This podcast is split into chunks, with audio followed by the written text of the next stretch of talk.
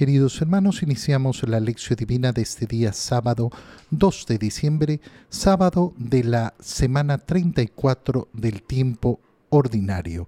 Por la señal de la Santa Cruz de nuestros enemigos, líbranos Señor Dios nuestro, en el nombre del Padre y del Hijo y del Espíritu Santo. Amén.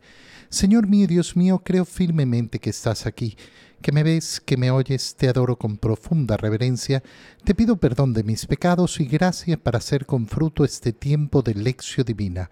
Madre mía Inmaculada, San José, mi Padre y Señor, Ángel de mi guarda, interceded por mí. Hoy día estamos en el último día del año litúrgico.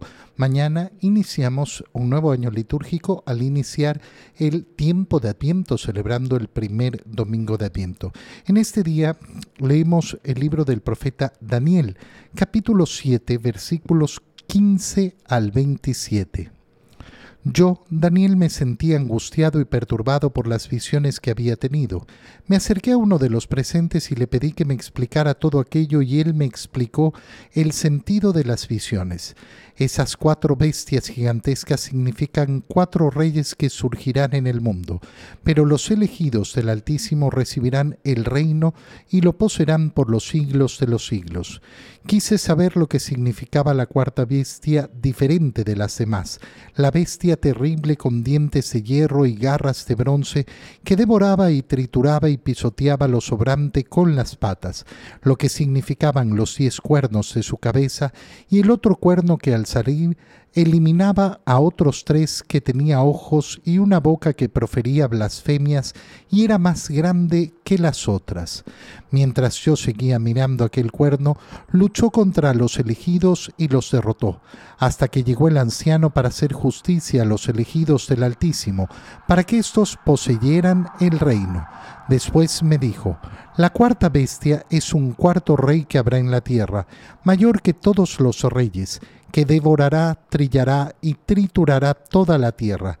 Sus diez cuernos son diez reyes que habrá en aquel reino, y después vendrá otro, más poderoso que ellos, el cual destronará a tres reyes, blasfemará contra el Altísimo e intentará aniquilar a los elegidos y cambiar las fiestas y la ley los elegidos estarán bajo su poder durante tres años y medio, pero al celebrarse el juicio se le quitará el poder y será destruido y aniquilado totalmente. El poder real y el dominio sobre todos los reinos bajo el cielo serán entregados al pueblo de los elegidos del Altísimo. Será un reino eterno al que temerán y se someterán todos los soberanos.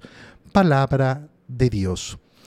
El día de ayer, al leer eh, eh, al profeta Daniel, veíamos esa visión que tenía Daniel de cómo eh, aparecían estas cuatro bestias que iban devorándolo todo, dañándolo todo.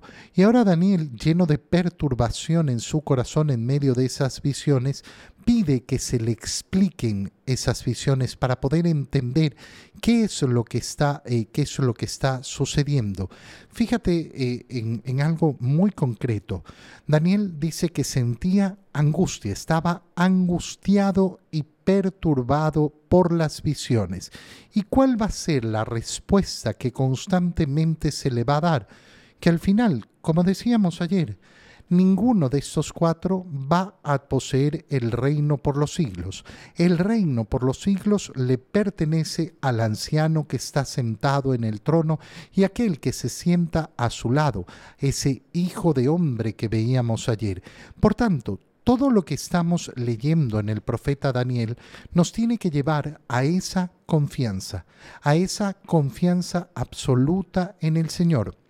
Qué importante darnos cuenta que la Iglesia en el último día del año litúrgico nos ofrece justamente esa visión, la visión de que, mira, el tiempo corre, y en la vida nos vamos a enfrentar a miles y miles y miles de dificultades. Y a veces nos dejamos llevar por esa visión pesimista de que las cosas nunca han estado peor que lo que están ahora, lo cual es siempre una visión muy egocentrista. Es muy, muy egocentrista. Aquella persona que está convencida, no, es que los tiempos que a mí me han tocado vivir son los peores tiempos de toda la humanidad. No, esa persona tiene un problema grave un problema muy grave en su corazón de egocentrismo y de desprecio del sufrimiento que han pasado hombres y mujeres a lo largo de la historia de la humanidad. No, no vivimos en los peores tiempos y efectivamente hay grandes calamidades y siempre las han existido.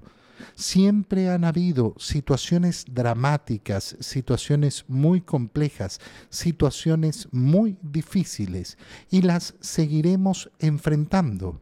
No va a llegar un mundo donde eh, reine absolutamente la justicia, la verdad, la belleza, el amor. No, porque eso sería la consumación del reino de los cielos. Y la consumación del reino de los cielos solo puede llegar con la segunda venida de nuestro Señor.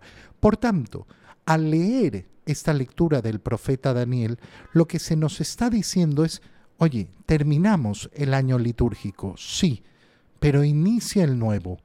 Inicia el nuevo con el tiempo de atiento que lo que va a hacer es prepararnos justamente para que tengamos un corazón deseoso para clamar la segunda venida de Jesús como debemos hacerlo todos los cristianos, estar siempre anhelantes y deseosos de esa segunda venida del Señor. Y entonces efectivamente entendemos cómo la lectura de Daniel, lejos de mantenernos en la angustia o perturbarnos, lo que nos tiene que dar es esa seguridad poderes terribles, esas cuatro bestias gigantescas que significan cuatro reyes que surgirán en el mundo. Pero los elegidos del Altísimo, ellos recibirán el reino y lo poseerán por los siglos de los siglos. Es decir, esa es la promesa que se nos hace. Serán vencidos.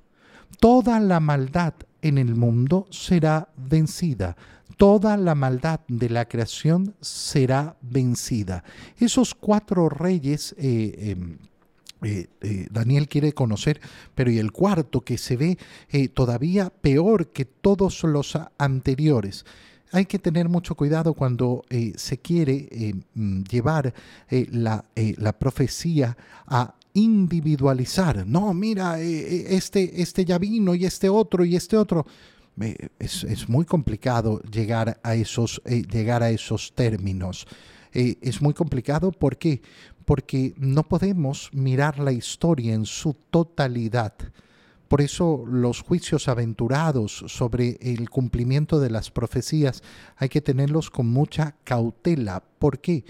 Porque nosotros podemos pensar es que no ha habido ningún gobernante peor que este y entonces la cuarta bestia es Hitler.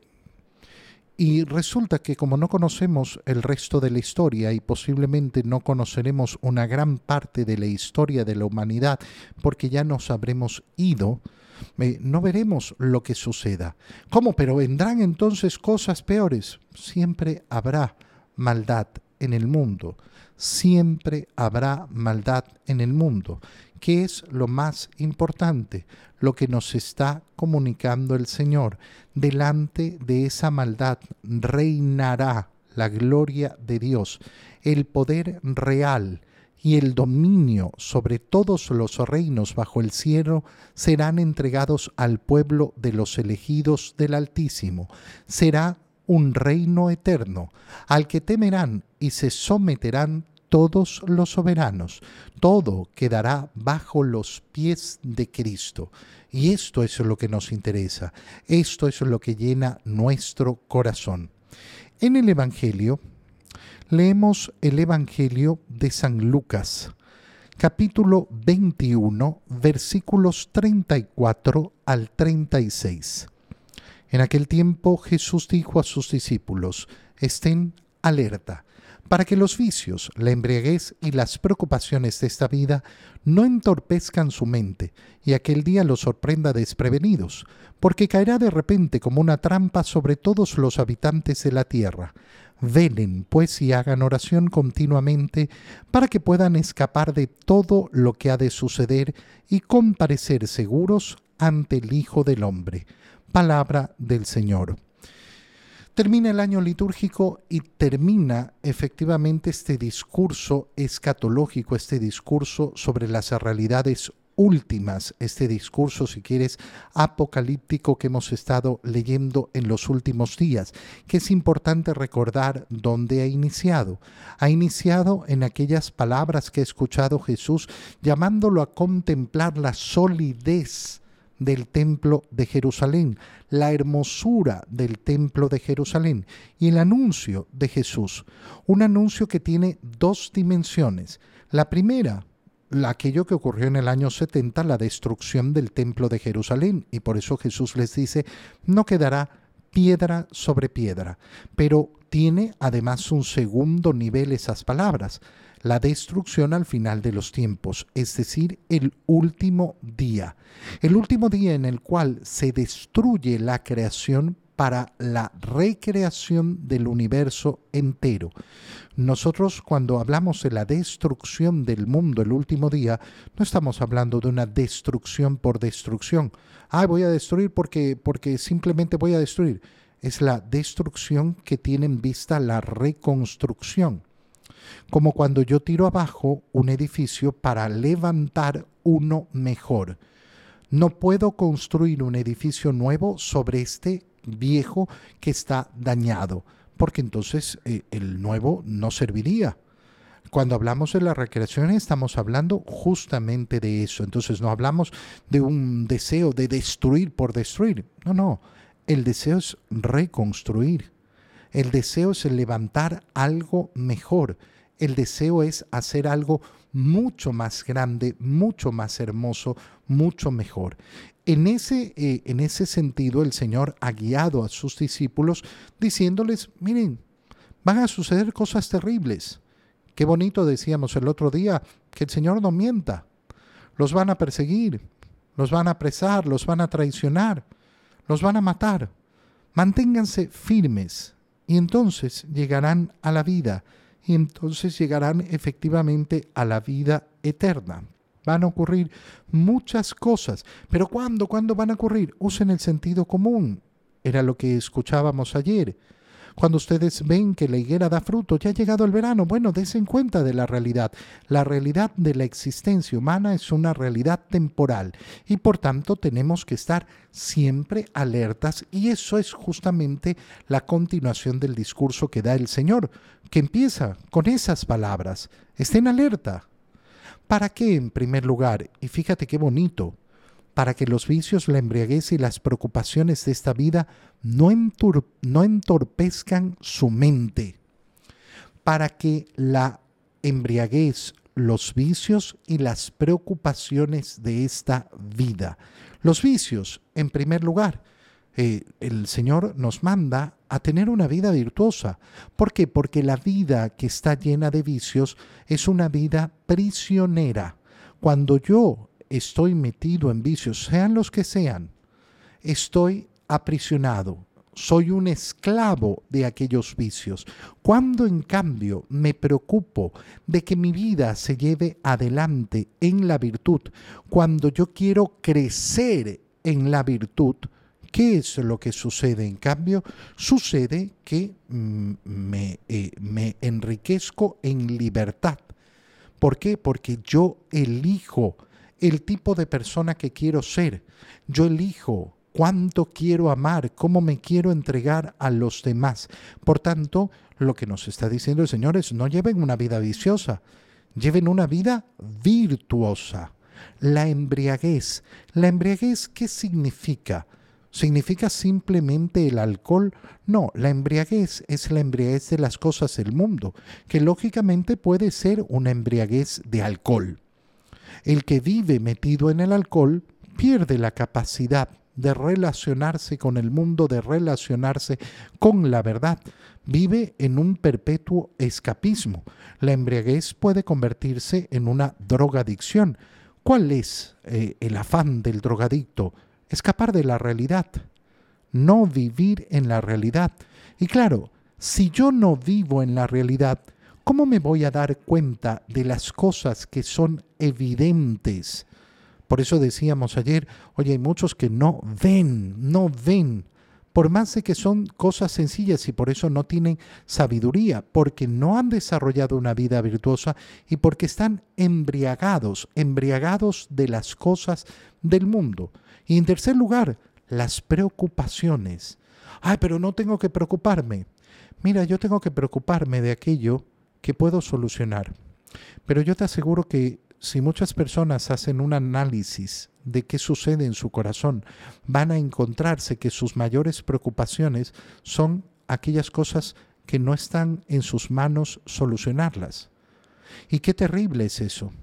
Qué terrible es porque, imagínate, llenarte de preocupaciones, de angustia en la vida, pero no tener la posibilidad de solucionarlas. Yo tengo que luchar, yo tengo que esforzarme, yo tengo que trabajar duro, pero sabiendo lo que puedo lograr, sabiendo que puedo solucionar aquellas cosas que puedo solucionar, pero aquellas cosas que no puedo solucionar, bueno, es que no, no, no, no puedo. ¿Por qué entonces voy a estar lleno de preocupaciones de aquello que no puedo solucionar? Lo que haré es poner en oración aquellas cosas. Yo puedo solucionar la guerra en, eh, en Tierra Santa. No, no, no está en mis manos solucionarla. Pero eso no significa que no voy a orar por ese problema. Está en mis manos solucionar eh, los vicios, las eh, malas acciones que realiza otra persona. No, no está en mis manos. ¿Yo a quién puedo cambiar? Puedo cambiar al que veo en el espejo, es decir, me puedo cambiar a mí mismo. Pero si resulta que mi angustia está basada en que el otro no es como yo quiero que sea, como debe ser o, lo, o lo que sea, bueno, entonces estoy con una preocupación de aquello que no depende de mí, que no depende de mí. Y mientras no acepte eso, bueno, estaré metido en las preocupaciones de esta vida. ¿Y qué es lo que ocurre? Y el Señor nos dice, esto va a entorpecer su mente. Y aquel día los va a hacer prender desprevenidos. Resulta que estaba metido en la embriaguez, en los vicios, en tanta preocupación, tanta preocupación. Oye, ¿no te preocupaste de lo esencial? ¿Y qué era lo esencial? Vivir en la gracia de Dios. Aprovechar toda la gracia que el Señor nos daba. A mí me maravilla todos los días ver cuántas, cuántas personas van a misa todos los días, todos los días. Eh, y tantas personas lo hacen. ¿Por qué? Porque han descubierto la riqueza de vivir la comunión diaria, la riqueza de poder celebrar la misa todos los días. Pero hay muchísimas personas que lo pudieran hacer y no lo quieren hacer. No, es que yo no puedo, no, no puedo porque, porque no sé qué, porque no sé cuánto. No es obligación, obligación es ir a misa el domingo. Ya si no vas a misa el domingo, ya, ya, ya, ya, ya no se puede eh, decir nada más. Pero tantas personas que pudieran vivir mucho más alto en una comunión permanente y no lo hacen ¿por qué? Porque su mente está entorpecida y entonces los sorprende de repente de repente los sorprenderá como una trampa eh, que caerá sobre los habitantes de la tierra, como sucede en la muerte de cada uno de nosotros. Y termina el Señor diciendo, velen pues y hagan oración continuamente, para que puedan escapar de todo lo que ha de suceder y comparecer seguros ante el Hijo del Hombre. Comparecer seguros. ¿Qué tengo que hacer? Velar, estar despierto. Ay, es que yo no me imaginé que me iba a morir. ¿Cómo no te imaginaste que te ibas a morir? Nadie te prometió la vida eterna en este mundo. Este era un mundo temporal. Ay, es que yo no me imaginé que no sé qué. Ay, es que yo no me imaginé que no sé cuánto. No, no había, no, no, había que imaginarse gran cosa. Había que velar, como dice el Señor. ¿Qué significa velar? Estar alertas, estar atentos, vivir siempre en la gracia de Dios. Si yo he caído en un pecado mortal, buscar inmediatamente la sanación. Perdón, no esperar. Ay, no, ahí me voy a quedar una semana, un mes. No, no. Si estoy en pecado mortal, enseguida recupero la gracia de Dios. Y la clave central, hagan oración continuamente. ¿Qué es orar? Hablar con Dios ¿Y cuándo yo puedo estar seguro de tener una oración continua? Cuando tengo en mi día un espacio exclusivo para Dios. No, no eso de que ah, yo hablo con Dios con todo, todo el día hablo con Dios. No, eso no existe. Cuando yo tengo un tiempo exclusivo que dedico a hablar con Dios. Te doy gracias, Dios mío, por los buenos propósitos, afectos e inspiraciones que me has comunicado en este tiempo de lección divina. Te pido ayuda para ponerlos por obra. Madre mía Inmaculada, San José, mi Padre y Señor, Ángel de mi guarda, interceded por mí. María, Madre de la Iglesia, ruega por nosotros. Queridos hermanos, reciban mi bendición en el nombre del Padre y del Hijo y del Espíritu Santo. Amén. Un feliz día y un feliz inicio del tiempo de Adviento el día de mañana.